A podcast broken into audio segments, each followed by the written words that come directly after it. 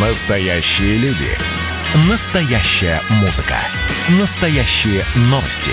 Радио «Комсомольская правда». Радио про настоящее. 97,2 FM. эм. Был бы повод. Здравствуйте, я Михаил Антонов, и эта программа «Был бы повод». 4 ноября на календаре и рассказ о событиях, которые происходили в этот день, но в разные годы, ждет вас в сегодняшней передаче. 1899 год, 4 ноября, выходит самая знаменитая книга Зигмунда Фрейда «Толкование снов». Было напечатано изначально всего 600 экземпляров, и за первые 6 недель книгу приобрели 123 человека, а весь тираж разойдется лишь спустя 9 лет. Ну а тогда психиатрическое сообщество вообще проигнорировало это произведение. Сам же Фрейд о своем о произведении толкования снов говорил следующее. Эта книга в полном соответствии с моими нынешними представлениями содержит самое ценное из открытий, которые благосклонная судьба позволила мне совершить. Озарения подобного рода выпадают на долю человека только раз в жизни. Согласно предположениям Фрейда, сновидения имеют явное и скрытое содержание. Явное содержание – это непосредственно то, о чем человек рассказывает, вспоминая свой сон. Скрытое содержание является желанием человека. Несмотря на довольно скромный изначальный успех книги, именно после нее вокруг Фрейда начинает образовываться группа единомышленников, и уже вскоре имя австрийского врача становится популярным не только в медицинском сообществе. I started my professional activity as a neurologist trying to bring relief to my neurotic patients.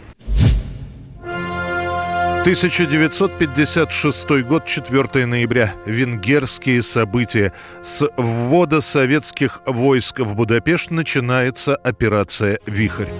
А вообще все началось со студенческих волнений. 16 октября в городе Сегет группа учащихся университета выходит из Коммунистического демократического союза молодежи. Студенты образовывают собственный союз венгерских университетов и академий, который был расформирован правительством после войны. Через несколько дней к этому союзу присоединяются учащиеся и в других городах. 22 октября студенты Будапештского технологического университета проводят митинг. Главные требования – свободные выборы и вывод ограниченного контингента советских войск с территории Венгрии. From Budapest, city of blood and bravery, tragedy and hope, come the first pictures of the battle which has shaken the world and of its aftermath. Here, in a few fierce days, the post-war drama of Eastern Europe reached its climax. После этого в Будапеште проходит демонстрация с участием 200 тысяч человек. Часть митингующих проникает на территорию, расположенной в центре города казармы, и захватывает оружие. Протестующие сносят 25-метровый памятник Сталину и предпринимают попытки захватить ряд зданий, в результате чего начинаются бои с подразделениями государственной безопасности и армии. Вечером венгерское правительство просит у Советского Союза военной помощи. 6 тысяч советских военнослужащих прибывают в Будапешт утром 24 октября. На следующий день во время митинга у парламента с верхних этажей близстоящих зданий неизвестные открывают огонь. В результате погибает офицер особого корпуса, и советские военные открывают ответную стрельбу. По разным оценкам в результате той перестрелки погибают от 60 до 100 человек с обеих сторон. В итоге ситуация обостряется до критической. Сначала принимают решение о выводе советских войск, но после Хрущев пересмотрит решение, и советские войска снова войдут в Будапешт. Ими командует Георгий Жуков. Противостоят нашим солдатам вооруженные отряды сопротивления общей численностью до 15 тысяч человек.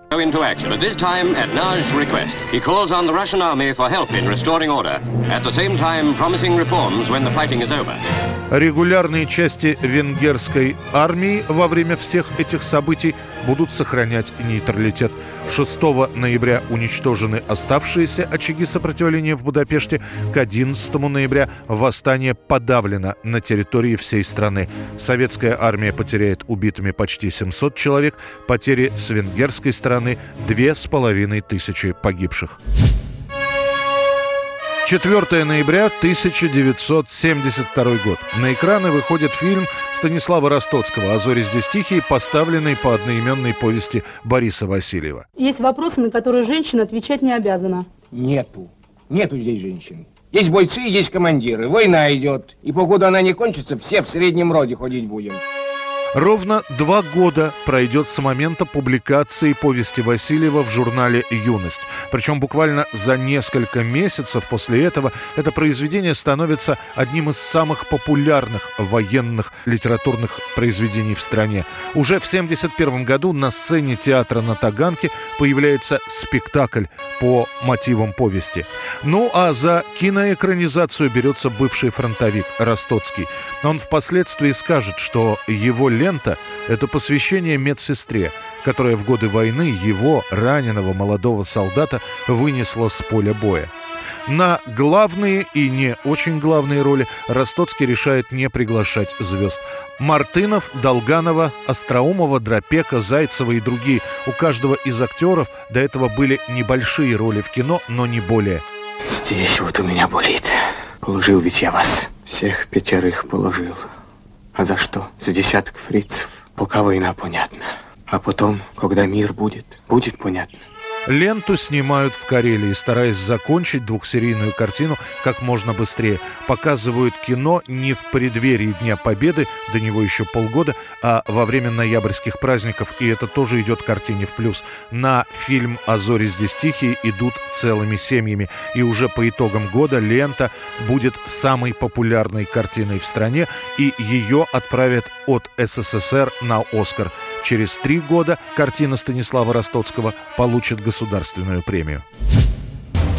1995 год, 4 ноября, выходит 15-й и последний студийный альбом группы Queen «Сделано на небесах». Уже прошло 4 года с момента смерти солиста Фредди Меркьюри, и вот представлена новая пластинка. 4 года шло сведение, чистка записей и монтаж голоса Фредди. В итоге этот альбом становится самым популярным и самым коммерчески успешным студийным альбомом из всех, которые когда-либо Queen выпускали. В 14 странах Made in Heaven, сделано на небесах, занимает первое место. В 20 странах пластинка становится платиновой, в некоторых странах по нескольку раз.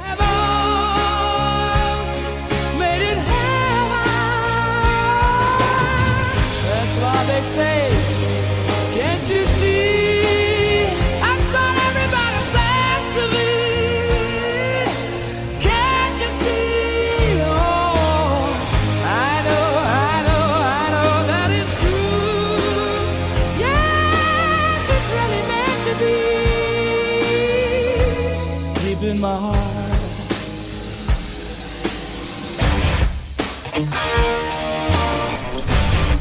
Это была программа «Был бы повод» и рассказ о событиях, которые происходили в этот день, 4 ноября, но в разные годы. Очередной выпуск завтра. В студии был Михаил Антонов.